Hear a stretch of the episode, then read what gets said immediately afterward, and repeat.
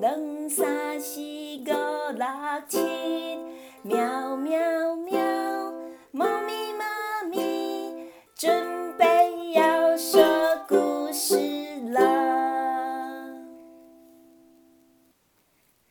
各位大朋友、小朋友，大家好，大家好，我是猫咪妈咪，欢迎来到猫咪妈咪故事窝，听故事也能学到台语哦。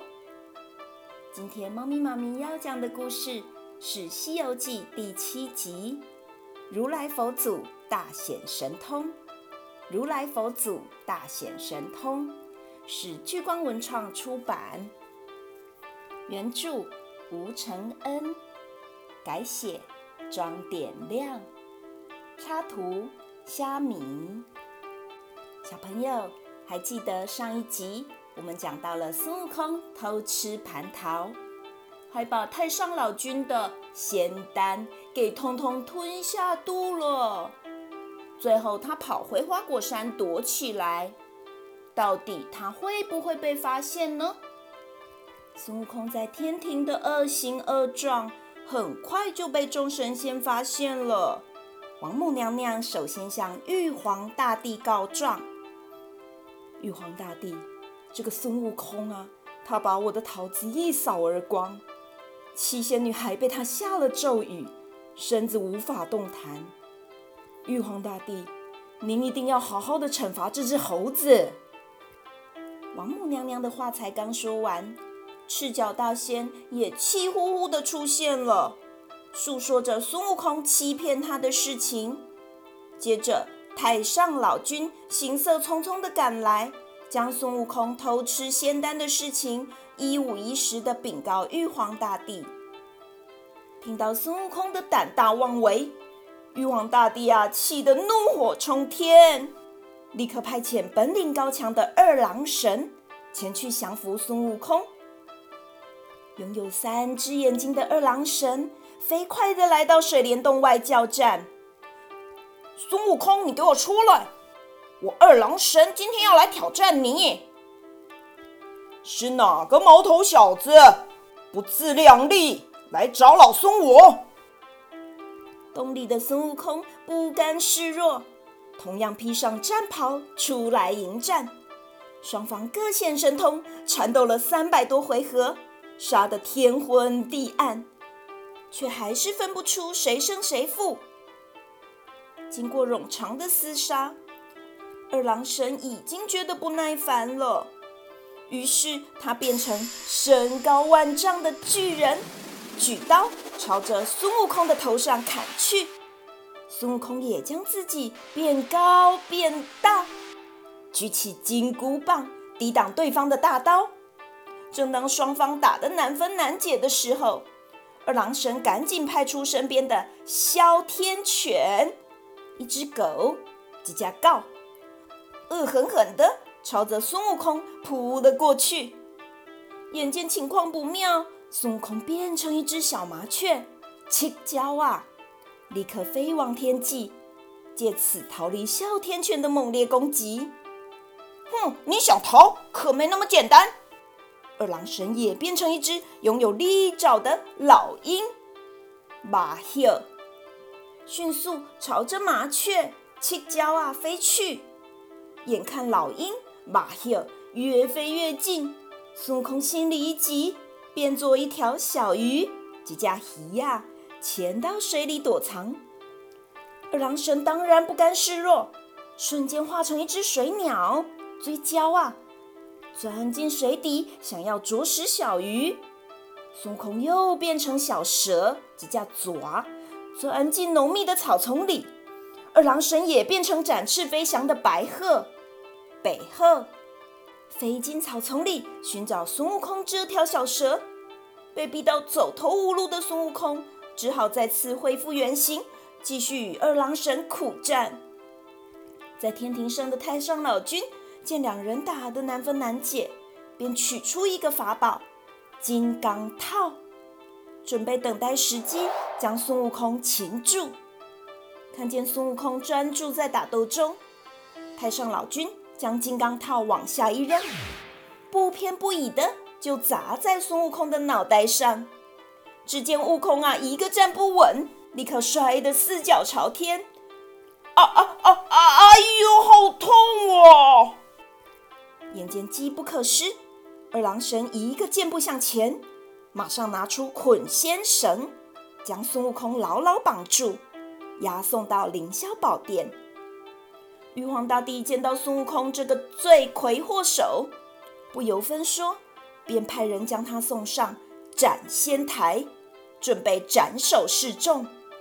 不料吃了蟠桃、仙酒和仙丹的孙悟空啊，早已练就金刚不坏之身，无论是刀砍、斧头劈等酷刑，通通都伤害不了他。对于如何处置孙悟空，玉皇大帝伤透了脑筋，太上老君灵机一动，他说：“启奏玉皇大帝，既然我们杀不死这个泼猴，倒不如让我把他带回去，放在八卦炼丹炉里，重新烧炼成仙丹吧。”玉皇大帝点头答应：“好吧，就把这个孽畜。”交给你处理。回到宫殿，太上老君便将孙悟空丢进八卦炉里，并命令仙童在炉底下升起熊熊烈火。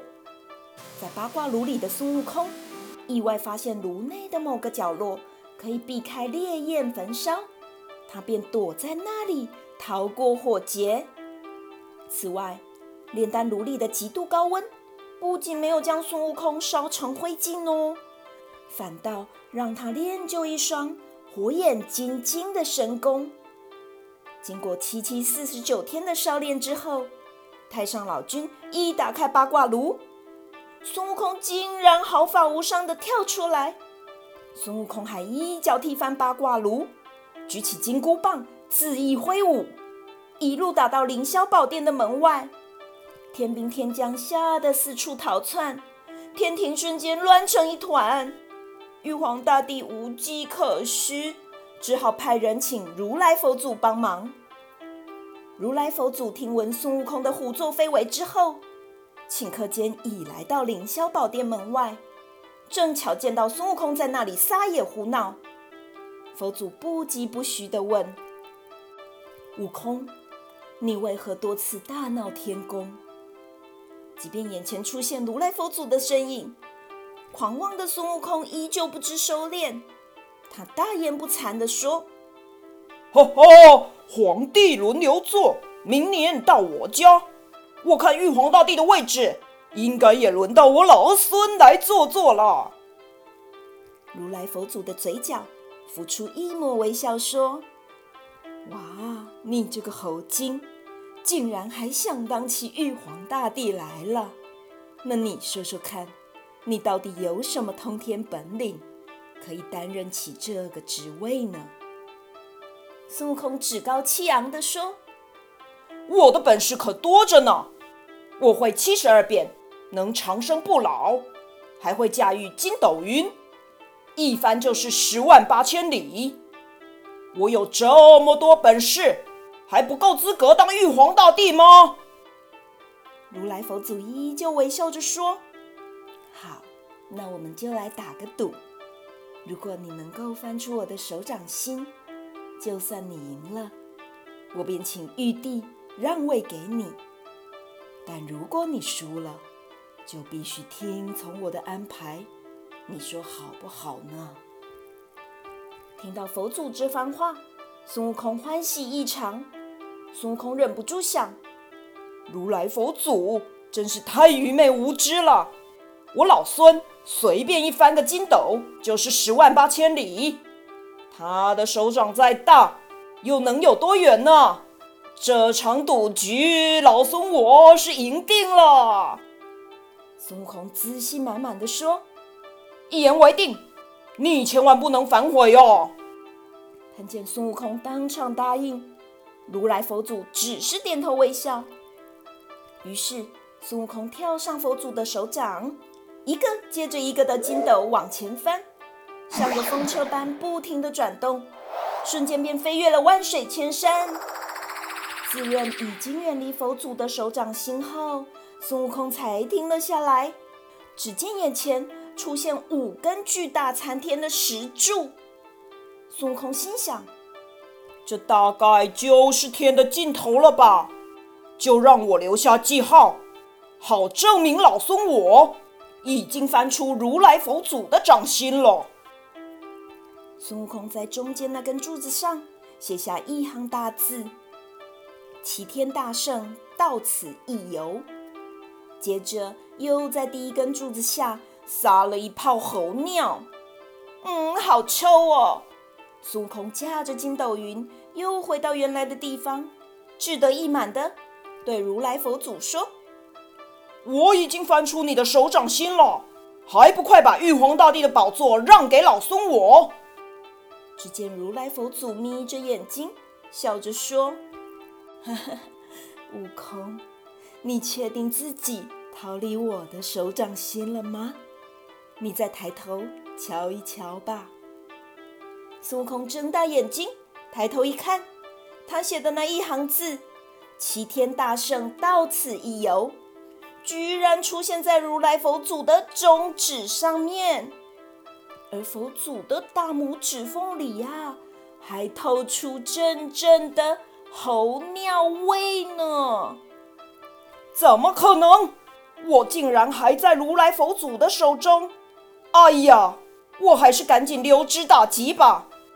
孙悟空转身就想逃走，只见佛祖顺势将手掌一翻，五根手指头立刻变成一座五指山，将孙悟空重重的压在山底下。